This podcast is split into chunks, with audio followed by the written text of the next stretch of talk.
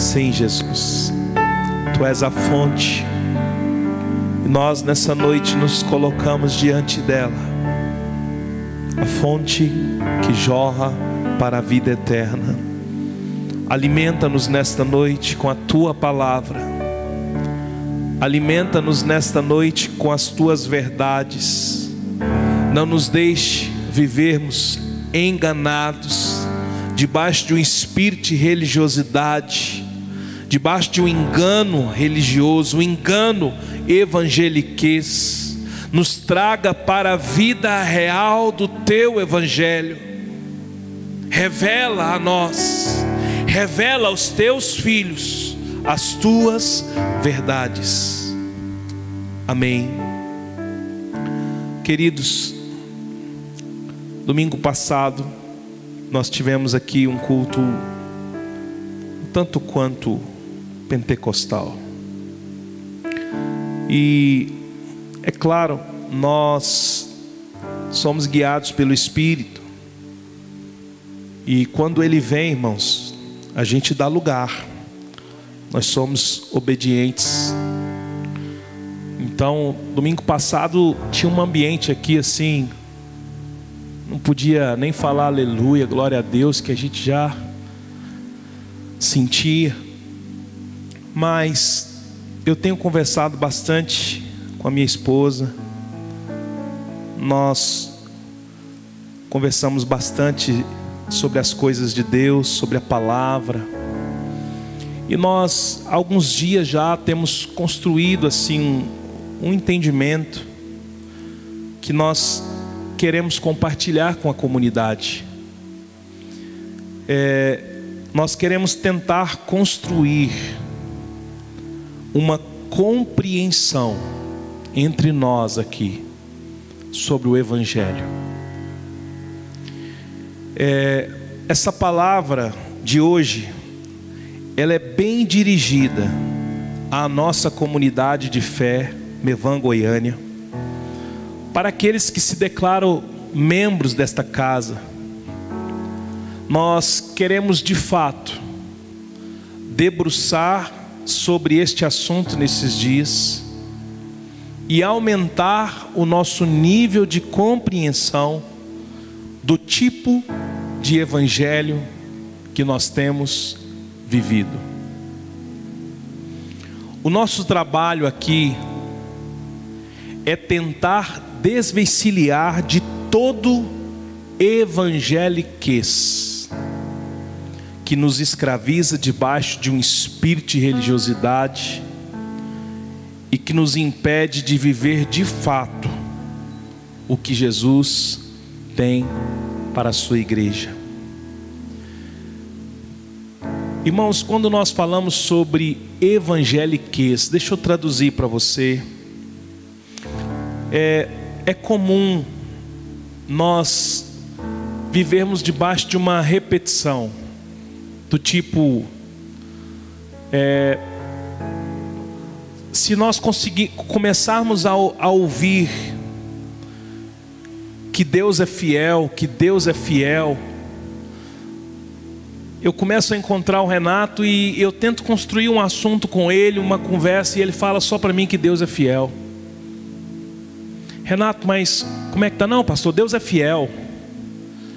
E às vezes você está numa linguagem apenas repetindo aquilo que você ouviu um dia um pastor te falar, aquilo que você viu no YouTube alguém falar.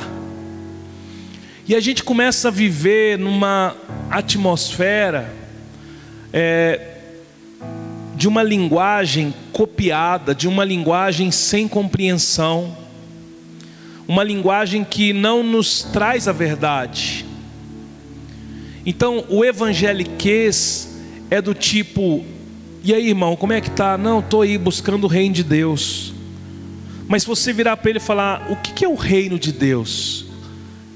Às vezes ele vai gaguejar e não vai falar coisa com coisa. Sabe, às vezes o irmão ouviu o Luiz Hermínio, às vezes ouviu o Judá Bertelli, às vezes ouviu o Juscelio, ouviu o Jackson, ouviu qualquer homem de Deus dessa nação e pegou um trecho daquilo que ele ouviu e começa a repetir isso, mas sem compreender do que se trata. Então, o nosso encargo nesses dias, como pastores desta comunidade local, é tentar debruçar um pouco sobre o que é o Evangelho, é tentar desconstruir o evangeliquez que vem na nossa mente, que muitos anos ouvindo outros pastores, ouvindo, ouvindo, ouvindo, e irmãos, ouvir mensagens no YouTube, eu acho que isso é muito edificante. Eu fui extremamente ativado em meu ministério, na minha vida, através de mensagens, especialmente do apóstolo Luiz Hermínio. Só que eu não posso viver só de mensagens do YouTube. Eu não posso viver só de live. Eu não posso viver, eu preciso viver é do meu quarto, da minha Bíblia, das minhas impressões, na minha oração, com as minhas experiências com Deus. O, o YouTube, as mensagens, o podcast, tudo isso serve como fonte de edificação mas não é uma fonte exclusiva de alimentação. Então, para você que não lê a Bíblia, não adianta todo dia na hora de dormir você pôr uma mensagem e ficar ali no travesseirinho, considerando que aquilo está contando horas de edificação para a sua vida. Você precisa, de repente, pegar ali um, um versículo, um texto, um capítulo, ler aquilo e dizer: Deus, abre os meus entendimentos, meu entendimento sobre isso. O que o Senhor quis dizer com isso? Porque o Senhor foi ali e naquele episódio da, da, da viúva, do episódio da, da prostituta, o episódio do, do, de Zaqueu, o episódio de Eli, o episódio de tantos homens, porque o Senhor agiu daquela forma? E Deus vai começar a construir em você um entendimento. Veja só, não estou fazendo um, um, uma um, uma instrução para que você não assista. Não, nossas ministrações estão no YouTube. Mas é para que você não viva somente disso. Porque daqui a pouco vai virar uma confusão na sua cabeça e é de época. Tem época que você só ouve um pregador, depois você ouve outro, depois você ouve outro, depois ouve outro, depois uma literatura de uma literatura de outro. Calma. A literatura que você deve ler é a Bíblia complemente com livros de edificação de grandes homens de Deus, mas a sua, sua principal fonte de leitura é a Bíblia. Aonde você ouve a voz no culto? Não, você ouve a voz de Deus no seu quarto, dirigindo na sua casa. Você vem para o culto para congregar, para servir uns aos outros, para ser edificado e edificar uns aos outros. Nós queremos construir isso. Provavelmente esse assunto vai nós não conseguiremos falar sobre todo ele hoje, mas eu quero começar a construir a partir de Romanos 3. Romanos 3, verso 20.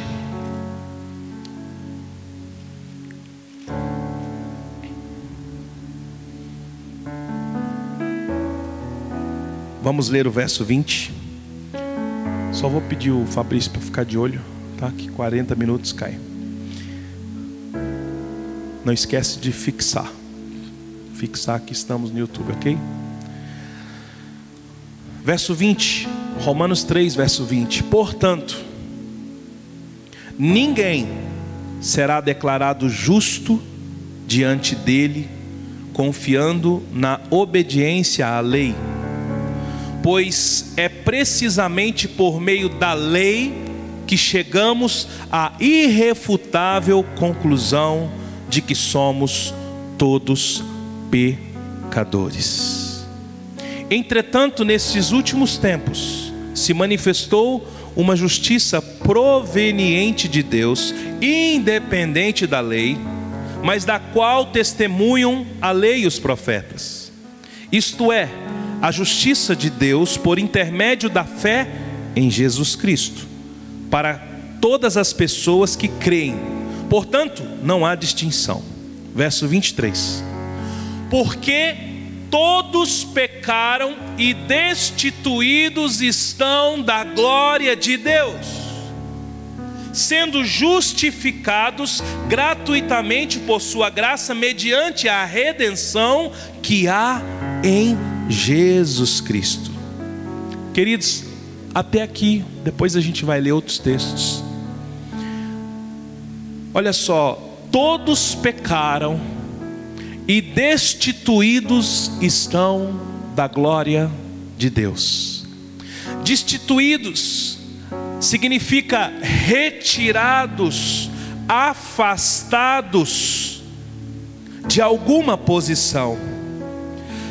É importante nós termos a clareza que houve uma depravação total do homem em sua forma original. Nós não percebemos o quanto somos ruins, achamos que somos bons em algumas áreas, nós comparamos-nos uns com os outros. Deixa eu dizer uma coisa para você.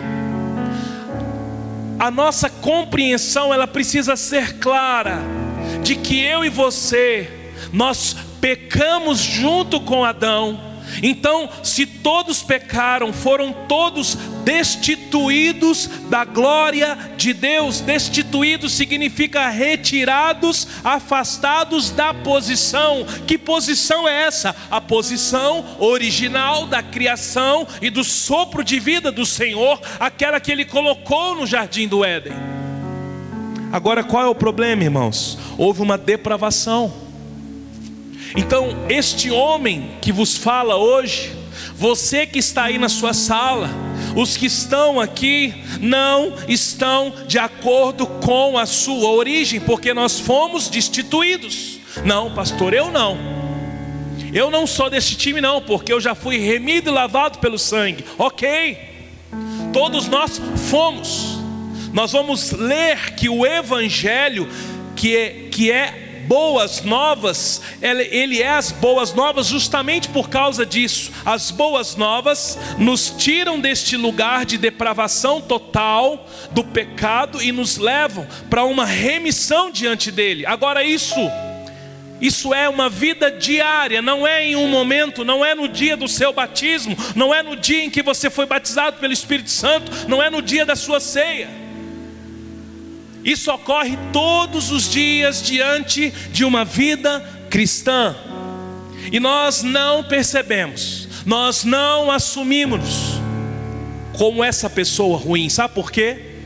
Nós somos muito conectados culturalmente com os pecados sociais. Por exemplo, aquele rapaz que nunca teve uma vida de boate, de bebida, de, de, de sexo ilícito, de drogas ele chega no Evangelho e, e se orgulha disso. Ele fala: Meu Deus, eu fui conservado puro.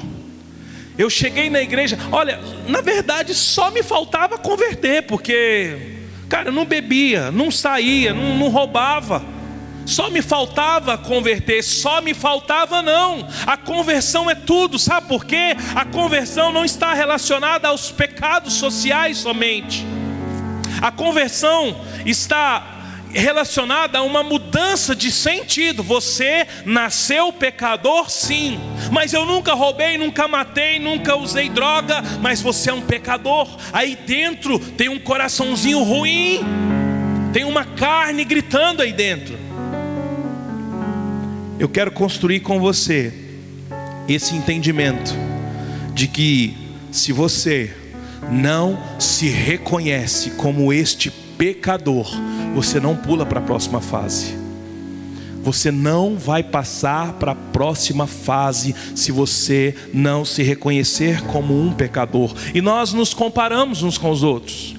A gente pega uma pessoa que foi tudo isso que eu disse: drogado, ladrão, é, é, traidor, tudo que você imaginar, e você se compara, você fala: bom, olhando para Fulano, Cara, fulano traiu a esposa, fulano foi ladrão, fulano tal.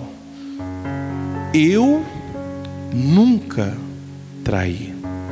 E você se apega a um comportamento de aprovação e se esquece de trabalhar todos os outros comportamentos que devem ser mudados na sua vida.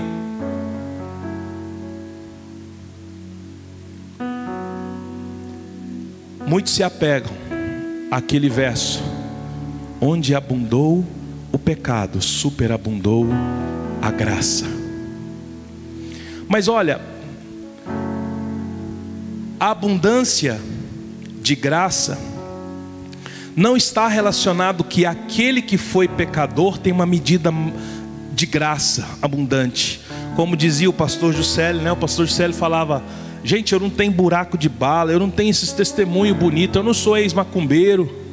Porque tem gente que se apega a isso também.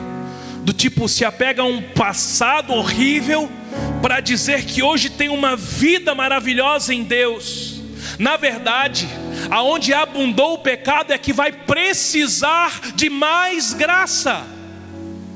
Então não se glorie dos seus pecados como se quem já pecou muito é porque tem maior graça. Não, quem pecou muito vai precisar de uma medida maior de graça. E eu preciso construir esse entendimento. Queridos, a glória de Deus e a glória do Pai é a nossa origem. Quando Paulo diz: todos pecaram e estão destituídos da glória de Deus. A glória de Deus é a nossa origem. Quando ele fala que foram destituídos, foram retirados de onde? De um lugar, de qual posição? A posição original para que eu e você fôssemos que fôssemos criados. Nós fomos criados para isso. Paulo estava falando aos romanos da sua consciência de que a nossa origem é o céu, porém, através do pecado, toda a humanidade, eu disse toda a humanidade, foi afastada, retirada e removida da sua origem. A palavra pecado tem o seu sentido errar o alvo. Pecado é a, é a representação de um, erro de um alvo. Portanto, pecar é errar o alvo. E todos nós nascemos debaixo desta condenação. Não, pastor, mas eu sou filho de pastor. Mas eu, minha mãe orava muito. Tá bom, quando você nasceu, quando o médico deu tapinha para chorar, não tem mais isso, né? Não pode, né? A Dilma proibiu, né? Não pode mais dar tapinha para chorar. Então não dá mais tapinha. Ok, quando nasce, aquele coraçãozinho ali, aquele bebezinho tão bonitinho, é um serzinho, pecadorzinho, que se você não atende os caprichos dele, ele chora, ele dá birra, ele faz maldade com o irmão, é assim ou não é? Não, mas criança é pura. Irmãos, precisa ter um encontro com Deus. Você já foi criança um dia. Então, nós nascemos debaixo desta condenação. Nós precisamos ter a compreensão de que todos nós pecamos e destituídos nós fomos. Esse é o primeiro passo, é a primeira fase. Não adianta, Yeshua, pá, reino de Deus, cesta básica, não adianta, irmãos. Parte da compreensão. Leia comigo Romanos 5, adianta uma página, por favor. Romanos 5, verso 12.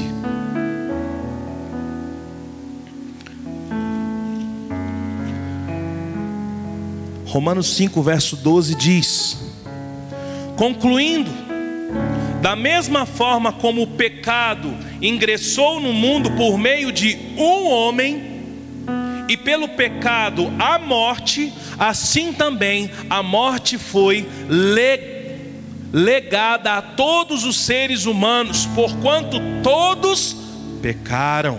Veja o verso 13 também. Porque antes de ser promulgada a lei, o pecado já estava no mundo. Todavia, o pecado não é levado em, quanto, em conta quando não existe a lei. No entanto, a morte reinou desde a época de Adão até os dias de Moisés, mesmo sobre aqueles que não cometeram pecado semelhante à desobediência de Adão, o qual era uma prefiguração daquele que haveria de vir. Então presta bem atenção. Paulo está dizendo aqui aos romanos que o pecado entrou por meio de um homem, portanto todos pecaram. Beleza. Mas, no entanto, a morte reinou desde Adão até Moisés, mesmo sobre aqueles que, que não cometeram pecado. Então, eu e você, mesmo se nós não quisermos, não, mas eu nasci num lar cristão, eu nunca, eu nossa, eu nunca fiz alguma coisa ilícita. Você é um pecador, pronto e acabou. Porque Paulo estava dizendo que mesmo que aqueles que não cometeram pecado semelhante, aqueles que não cometeram semelhante à desobediência de Adão, também são pecadores. Para compreender o Evangelho, eu preciso primeiro compreender a minha situação de pecador. E o que é o Evangelho? O que é o Evangelho? O Evangelho é a boa notícia. O Evangelho são as boas novas. E qual é essa boa notícia? Que notícia é essa? Efésios 2, está adiante um pouquinho, caminha aí, Romanos, Coríntios, Gálatas, Efésios. Efésios 2, verso 1.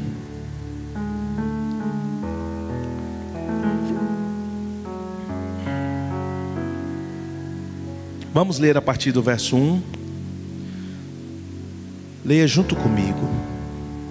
Ele vos concedeu a vida, estando vós mortos nas vossas transgressões e pecados, nos quais andastes no passado conforme o curso deste sistema mundial, de acordo com o príncipe do poder do ar, espírito que agora está atuando nos que vivem na desobediência. Meu Deus, para aqui. Eu não ia parar aqui. Eu acho que eu não observei esse versículo mais cedo. Nos quais andaste no passado, conforme o curso desse sistema mundial, de acordo com o príncipe do poder do ar, o espírito que agora está atuando nos que vivem na desobediência.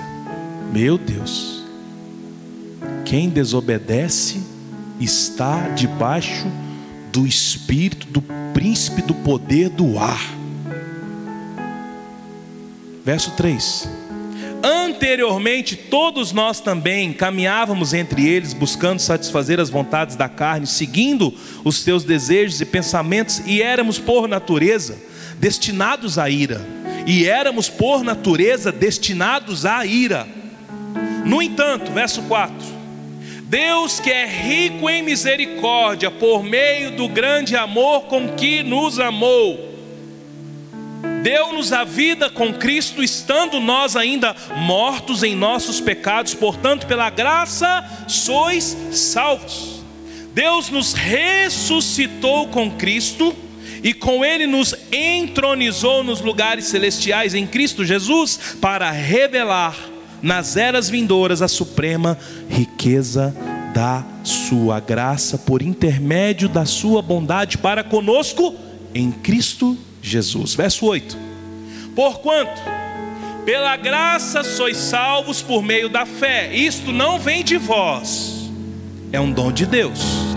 Não vem por intermédio das obras, a fim de que ninguém venha se orgulhar por este motivo pois somos criação de Deus, realizada em Cristo Jesus para vivermos em boas obras, as quais Deus preparou no passado para que nós praticássemos hoje. Então presta bem atenção.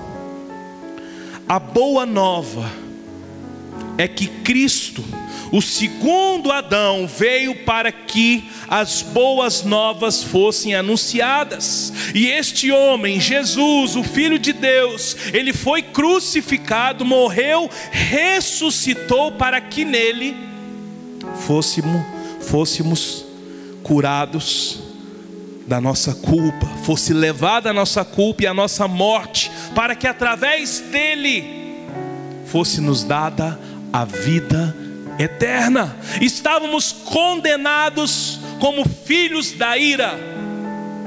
Então, conheceu Jesus, você tem essa consciência como pecador? Se ainda não tem, você é um filho da ira mortos em seus delitos.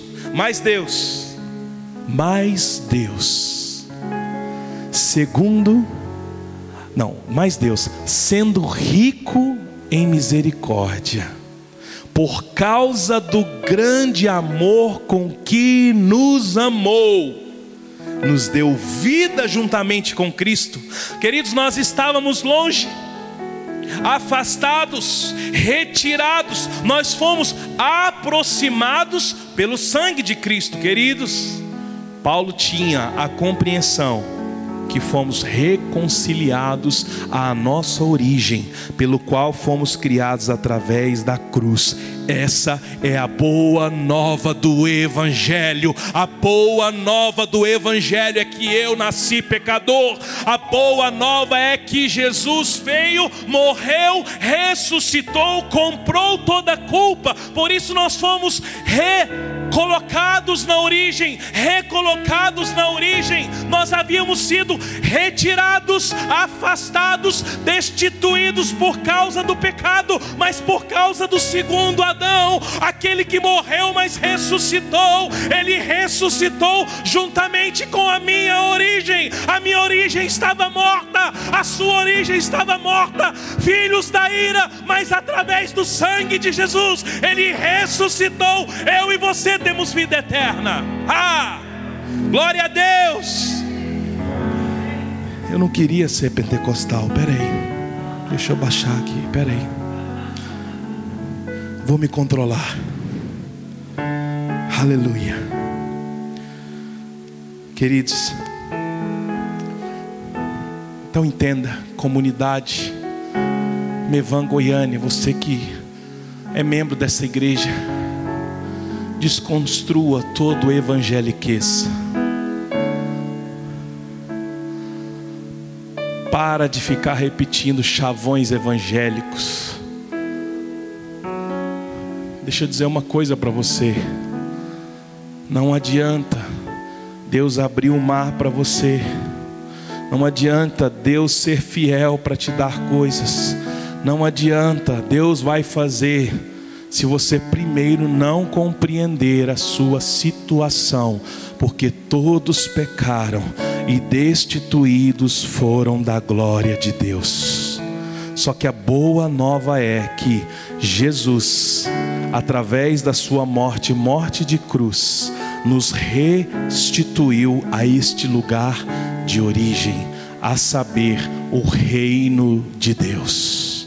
Aleluia. Eu quero ler com você, para continuar na construção desse entendimento, o Evangelho de Marcos. Marcos, capítulo 1. Marcos, capítulo 1.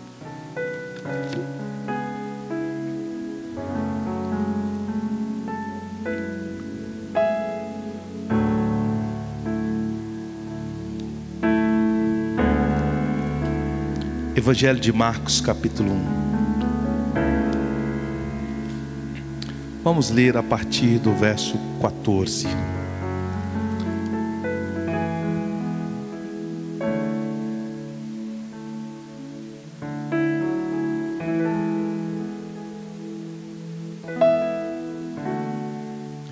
O verso 14 diz: Depois que João foi levado à prisão, Jesus partiu para a Galiléia, pregando a todos as boas novas de Deus. a minha tradução diz isso, e eu achei maravilhoso. Depois que João foi levado à prisão, Jesus partiu para a Galiléia, pregando a todos as boas novas de Deus. Cumpriu-se o tempo e cumpriu-se o tempo e está chegando o reino de Deus. Arrependei-vos e crede no Evangelho.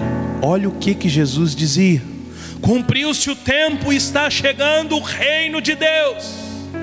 Arrependei-vos e crede no Evangelho. Caminhando pela praia do mar da Galileia, viu Jesus a Simão e a seu irmão André, lançando as redes ao mar, porque eles eram pescadores. Então dirigiu-se a eles Jesus, dizendo: Vinde em minha companhia, e eu vos tornarei pescadores de homens, de pessoas.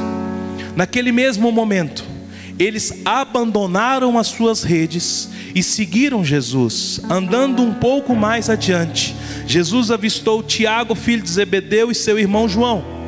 Eles estavam num barco consertando as redes. Sem demora, os chamou e eles, deixando o pai Zebedeu com os empregados no barco, partiram seguindo a Jesus. Queridos, vejam que Jesus é a própria boa nova. E ele começa a pregar o arrependimento e a fé no Evangelho. A pregação de Jesus era: cumpriu-se o tempo em que está chegando o reino de Deus. Portanto, arrependei-vos e crede no Evangelho. Deixa eu dizer uma coisa para você.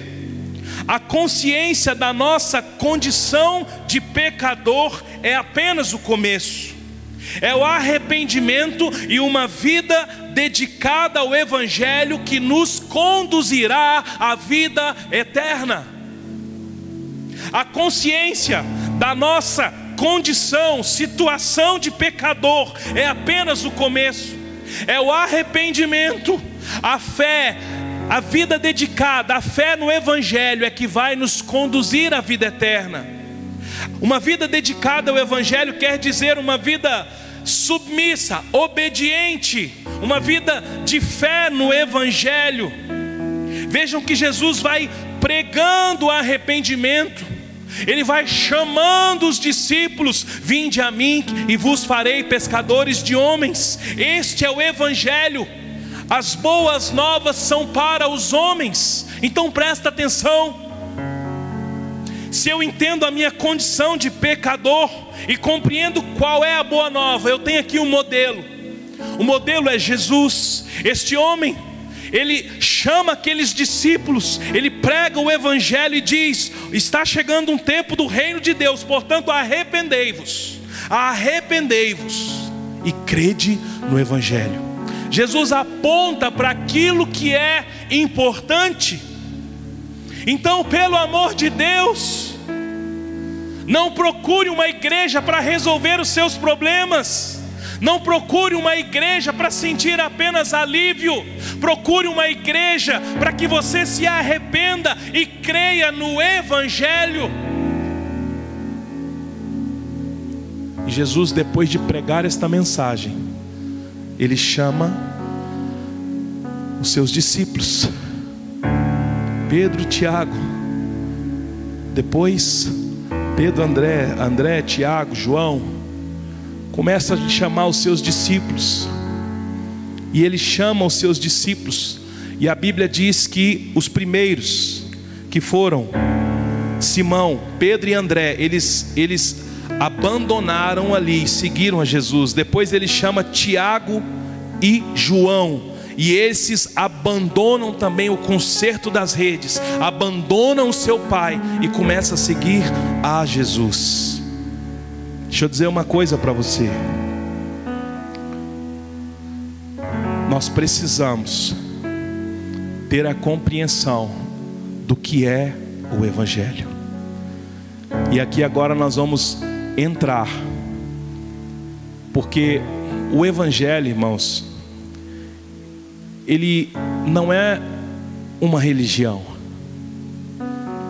O Evangelho é uma verdade que foi nos entregue por Deus através de Jesus.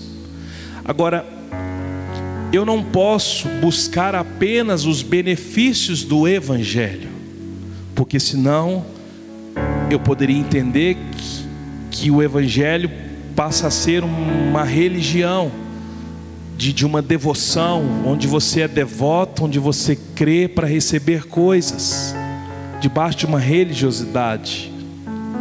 Entenda o que eu estou dizendo.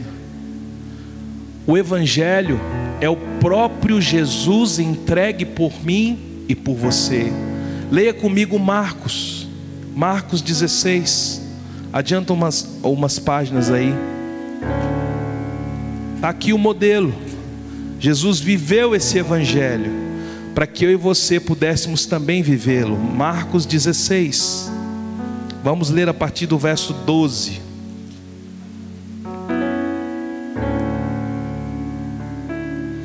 Depois, Jesus apareceu em uma outra forma a outros dois seguidores que estavam no caminho do interior. Então eles retornaram e informaram tudo isso aos demais, contudo, também no depoimento deles não creram.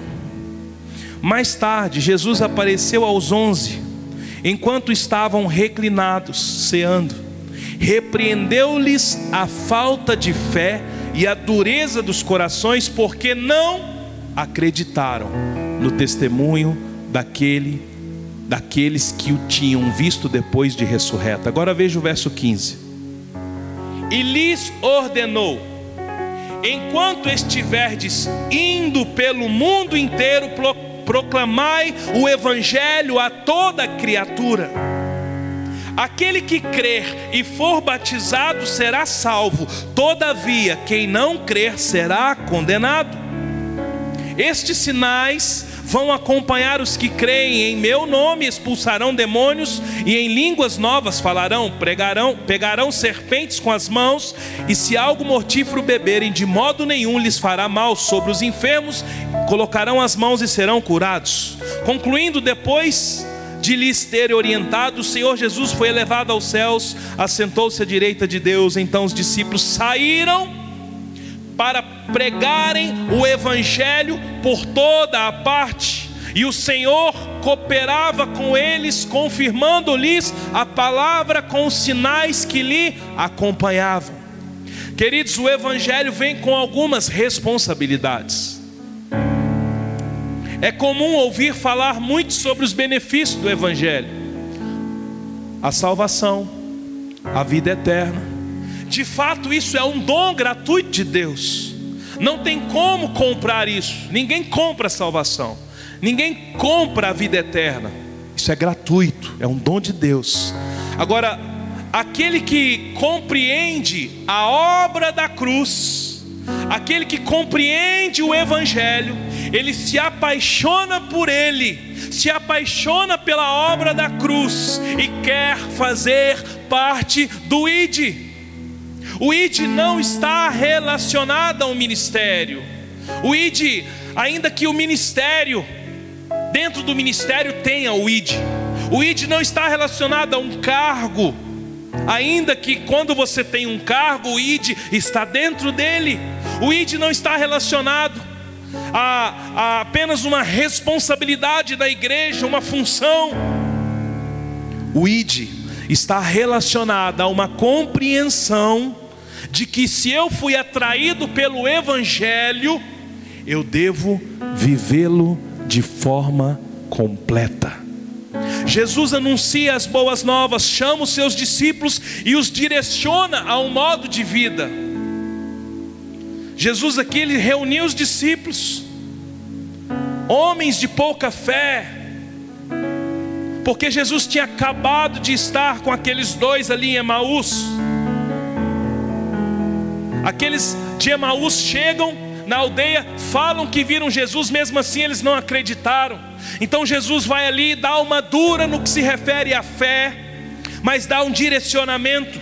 Portanto, ide por todo mundo pregai o Evangelho a toda criatura, é pregai o Evangelho. O Evangelho são as boas novas, as boas novas é que Jesus de fato morreu, mas ele ressuscitou, nos trazendo de volta a nossa origem.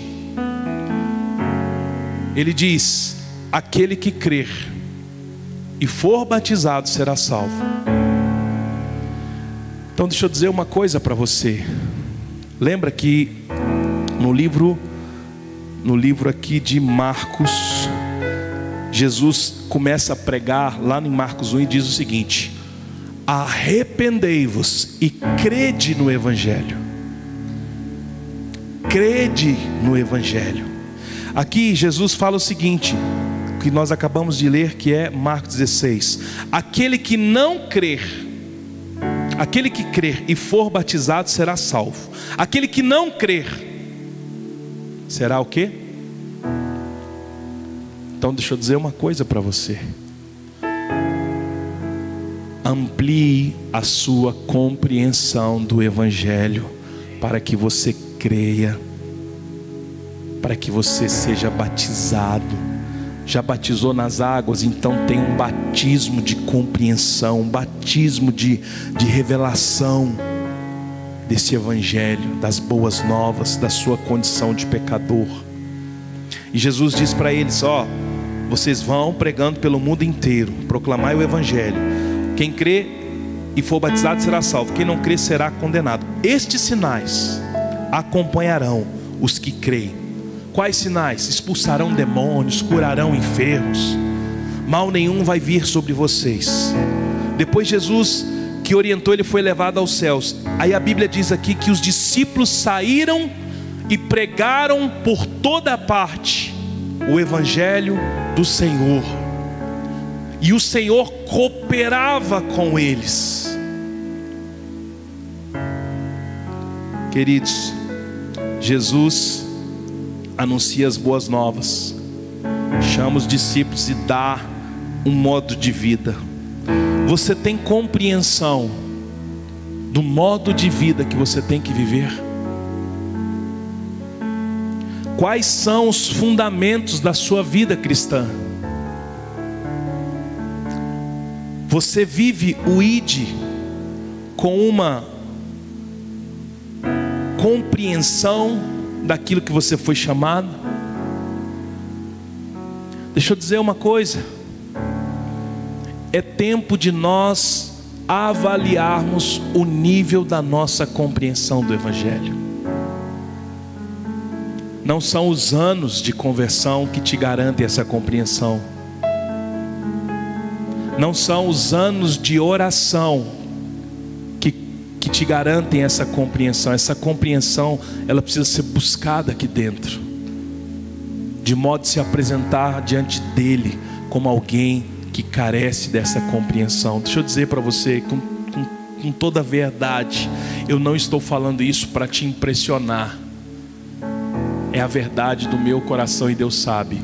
Eu ainda tenho muitas falhas nesse quesito de compreensão muitas dúvidas. Eu creio em Jesus, claro. Só que, sabe quando você se sente ainda muito religioso? Você se sente ainda assim, tão, meu Deus, mas ignorante, tão imaturo, tão, tão evangélico, tão evangélico. Meu Deus, como é que tira isso da gente? Arranca isso de mim, Deus. Evangeliquez modismo, palavras, coisas que ficam na nossa mente. Não, eu quero ter experiências com Deus. Eu creio sim no Evangelho da salvação, eu creio no poder de Deus. Eu não creio que Deus fechou monopólio com igreja evangélica nenhuma. Eu creio nos princípios da palavra. Eu não creio em religião. Portanto, católicos, espíritas, qualquer um que crê em Jesus é meu irmão desconstrói essa religião, desconstrói esse negócio de culto, desconstrói esse negócio de religiosidade de igreja. Cadê os cristãos de segunda a segunda? Cadê os cristãos que estão na rua? Cadê os cristãos que estão nas, nas empresas, nos cargos públicos, nas escolas? Cadê os cristãos? Não, mas Fulano é evangélico. Meu Deus.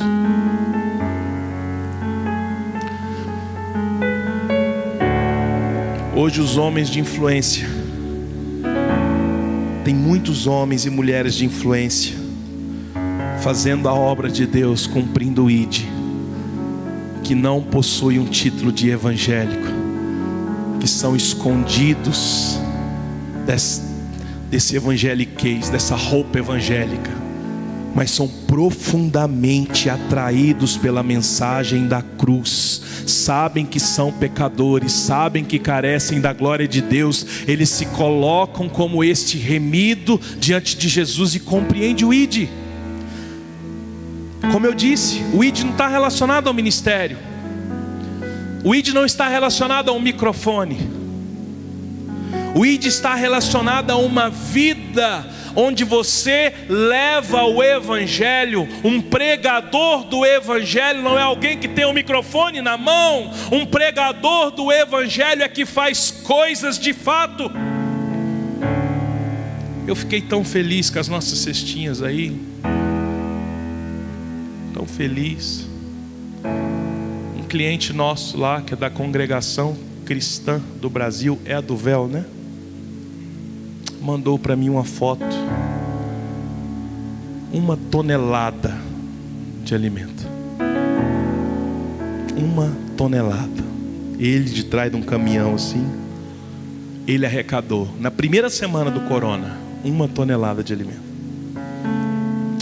Esses dias eu estou lá vendo televisão, mostra um assistente social na não sei qual comunidade do Rio de São Paulo que sozinho arrecadou 100 cestas básicas. E assim, é alguém que qualquer evangélico tem preconceito. Um rapaz de forma efeminada conversando, porque aqui na comunidade tal. E onde estão os crentes? Aonde estão os evangélicos? Gastando horas no Instagram gastando horas nas redes sociais. Eu te pergunto: quem entendeu o Evangelho? Aquele que está vestido com uma roupa evangélica, aquele que é pastor, pastora, bispo, apóstolo, vice-deus, ou alguém que está de fato fazendo o que Jesus fazia. Queridos, o Evangelho, essa boa nova, ela é para todos, mas ela vem com responsabilidades. E nessa noite eu quero falar pelo menos de uma responsabilidade, porque o ID não é responsabilidade. O ID, o ID, ele já está de cara na ordenância do Evangelho. Então, ID, o Evangelho é isso, vai, então eu não vou nem colocar ele dentro das responsabilidades. Mas eu quero falar sobre a primeira responsabilidade hoje. E quem sabe domingo que vem a gente continua. Lucas 9.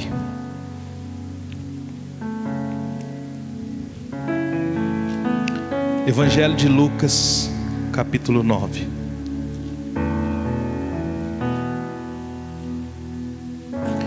O que tem de evangélico que não precisa do auxílio do governo, tentando o auxílio do governo. O que tem de evangélico que não perdeu o salário, está pedindo para não pagar o aluguel por causa do corona? Acorda, igreja. Vamos viver de fato o Evangelho. Lucas 9, verso 23.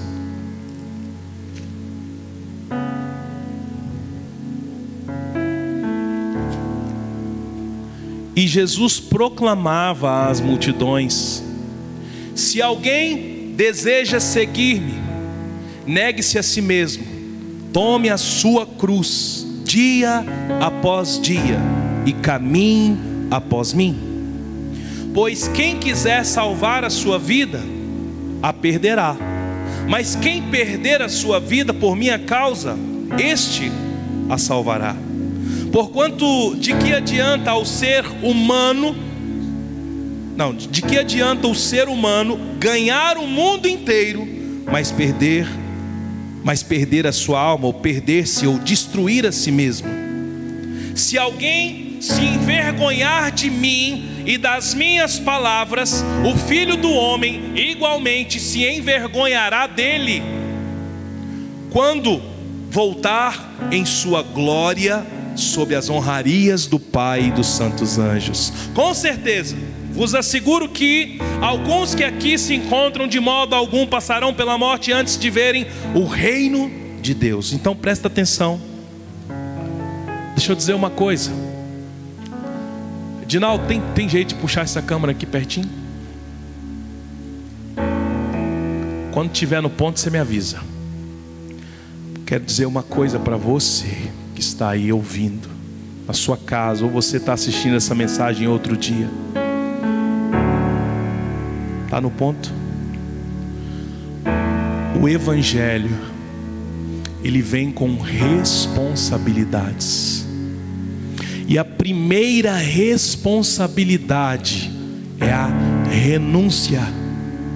Renúncia. Não existe evangelho sem renúncia. Não existe evangelho sem renúncia. A renúncia é a condição para seguir Jesus. Se você não consegue ter uma vida de renúncia, não me venha falar de evangelho, não me venha falar de paixão por Jesus. A renúncia foi uma condição que Jesus colocou e deixou para aqueles que o quisessem, que quisessem segui-lo. Se alguém quiser vir após mim. Se alguém quiser seguir-me, negará a si mesmo, negue-se a si mesmo. E deixa eu dizer para você: negar a si mesmo está relacionado a uma vida que não te pertence. Mas não é que não te pertence no sentido de propriedade. A sua vida não te pertence no sentido de modelo de vida, de escolhas. Ah, eu já entreguei a minha vida para Jesus, mas é você que escolhe todos os dias as escolhas erradas, então você não entregou. Negar a si mesmo está relacionado a uma vida de obediência, renúncia diante de Deus. Você não precisa ler. Gálatas 5:24 diz: Vós não podeis pertencer a Cristo e não ser crucificado em suas paixões e desejos. Uma tradução diz: Vós não podeis pertencer a Cristo Jesus, a não ser que crucificai todas as suas paixões e desejos. Vós não podeis pertencer a Jesus Cristo, a não ser que crucificais todas as suas paixões e desejos. Jesus continua dizendo: dia a dia, tome a sua cruz, negue-se a si mesmo, dia a dia, tome a sua cruz. Todos nós devemos ser crucificados em nossas paixões e desejos. Aí sim dá para começar a seguir a Cristo. E ele, ele diz lá: quem quiser salvar a sua vida precisa perdê-la. Mas tem um porém: quem perder a sua vida vai encontrá-la. Meu Deus!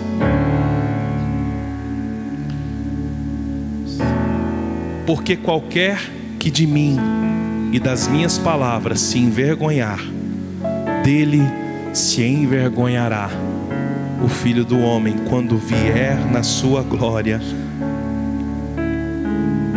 e com as honrarias do Pai e dos seus santos anjos. Deixa eu dizer uma coisa para você. Essa palavra, ela é bem direcionada aos irmãos que pertencem a essa comunidade.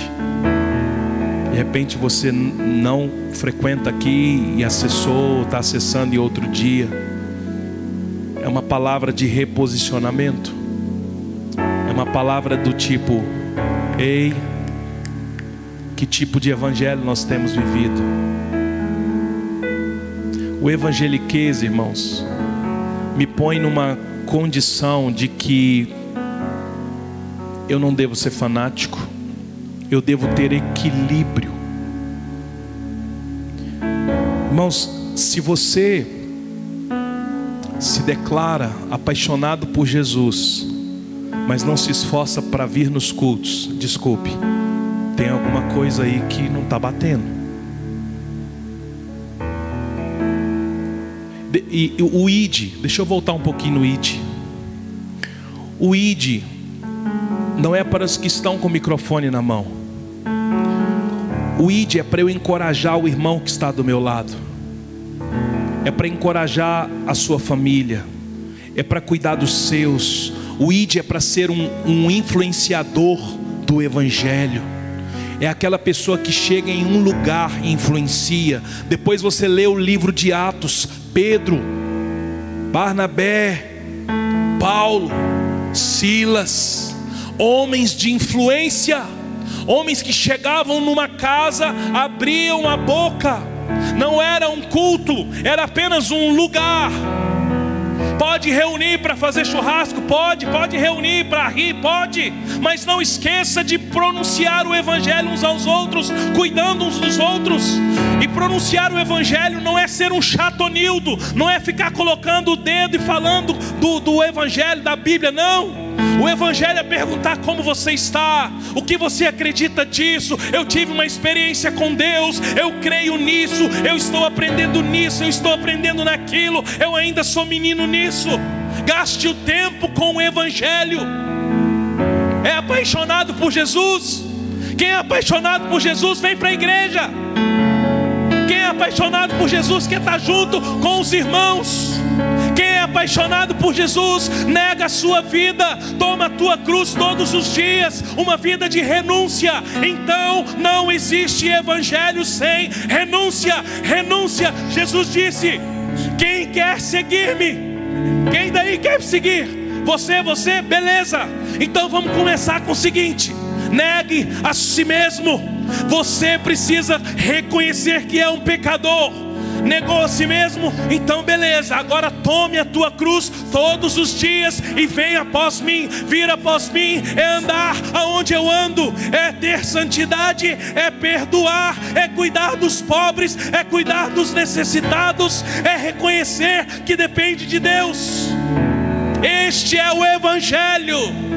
O que é o Evangelho? Eu começo lhe dizendo: são as boas novas de Jesus Cristo. Para quem? Para aqueles que se reconhecem pecadores, porque todos pecaram, destituídos estão da glória de Deus, retirados estão, afastados estão. Mas a boa nova é que Jesus, a saber, Cristo, veio Deus deu seu Filho único para morrer por mim e por você, comprou a minha vida, comprou a sua vida com preço de sangue. Você acha que você vale pouco? Quanto vale o sangue de Jesus? Quanto vale o sangue de Jesus? Quanto vale as dores de Jesus? Você foi comprado pelo sangue dele. Então, em o nome de Jesus, nessa noite, se entre, entre nesse evangelho Evangelho é renúncia, renúncia, renúncia. Espírito, que somos os teus filhos, que somos os teus filhos.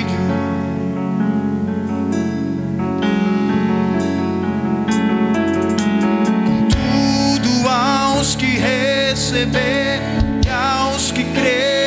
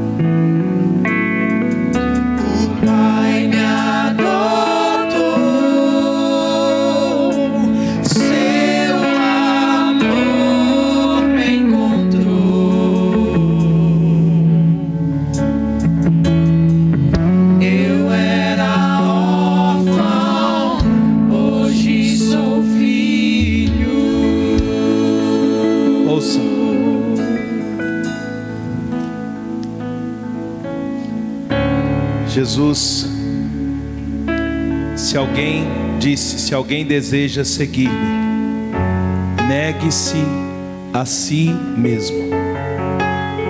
Tome a sua cruz dia após dia e caminhe após mim. Queridos, só esse versículo aqui. Deixa eu dizer uma coisa.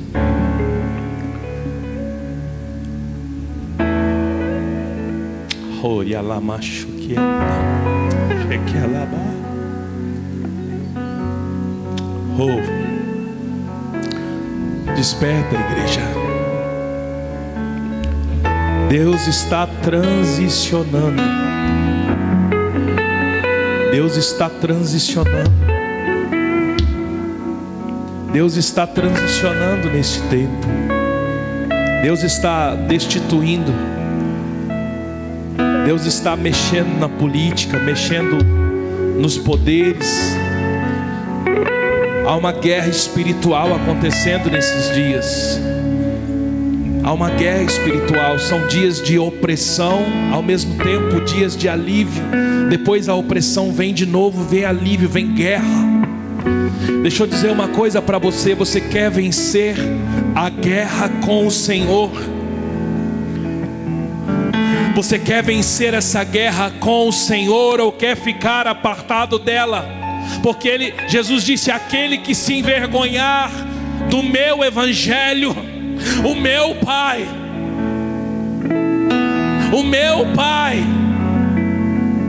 se envergonhará dele. Então ouça, são dias de compreensão, debaixo do Espírito do Evangelho do Senhor. O Evangelho do Senhor não é evangélico, o Evangelho do Senhor é bíblico e verdadeiro, não está relacionado a uma religião. Está relacionado a um batismo de consciência bíblica de que eu pequei, todos pecaram e foram destituídos da glória de Deus. Mas existem as boas novas. A partir de Jesus de Nazaré, a saber, o Cristo que foi morto, entregue numa cruz para comprar o escrito de dívida que era contra mim e contra você. Você foi compro por um preço de sangue, sangue de Cristo. Portanto, receba a adoção deste Pai se posicione no Evangelho como, como alguém que tem responsabilidade. Responsabilidade.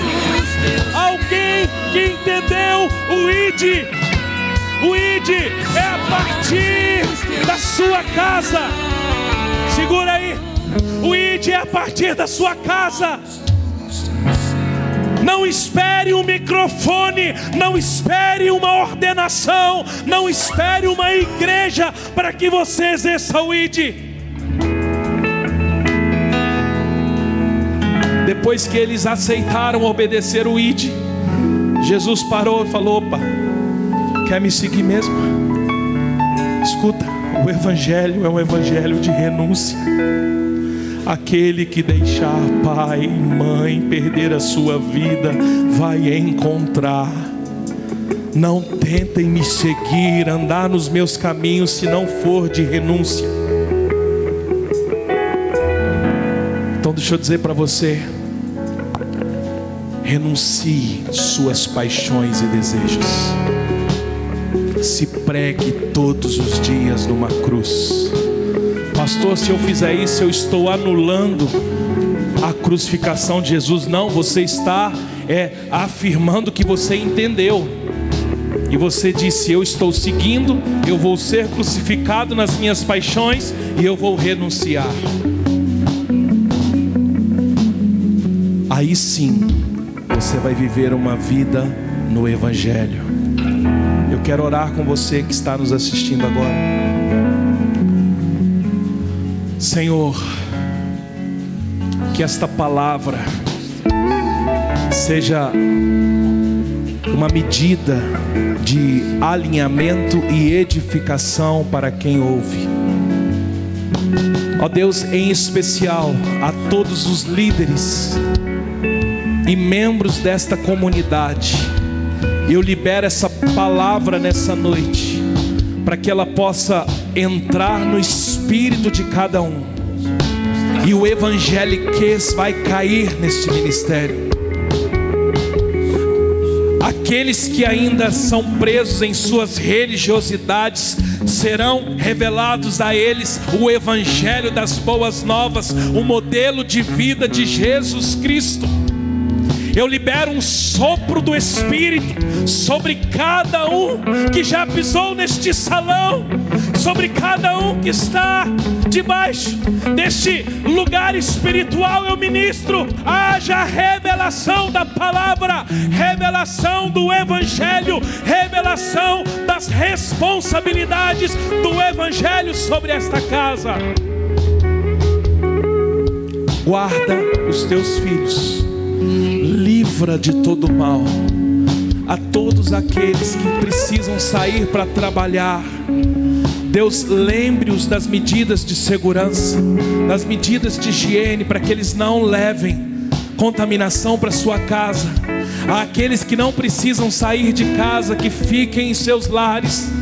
Ó Deus, guarda cada um, tira a ansiedade tira os transtornos emocionais que vêm atacar as mentes dos teus filhos nesses dias, toda preocupação com o sustento, apresente, apresente a cada um deles, Deus, como Deus provedor desses dias, para que eles possam lançar fora a sua ansiedade e descansar no Senhor, em o nome de Jesus.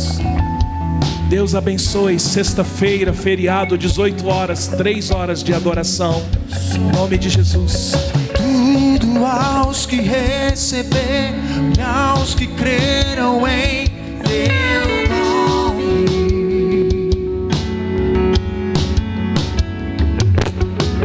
Deu-lhes o direito de se tornarem os teus filhos.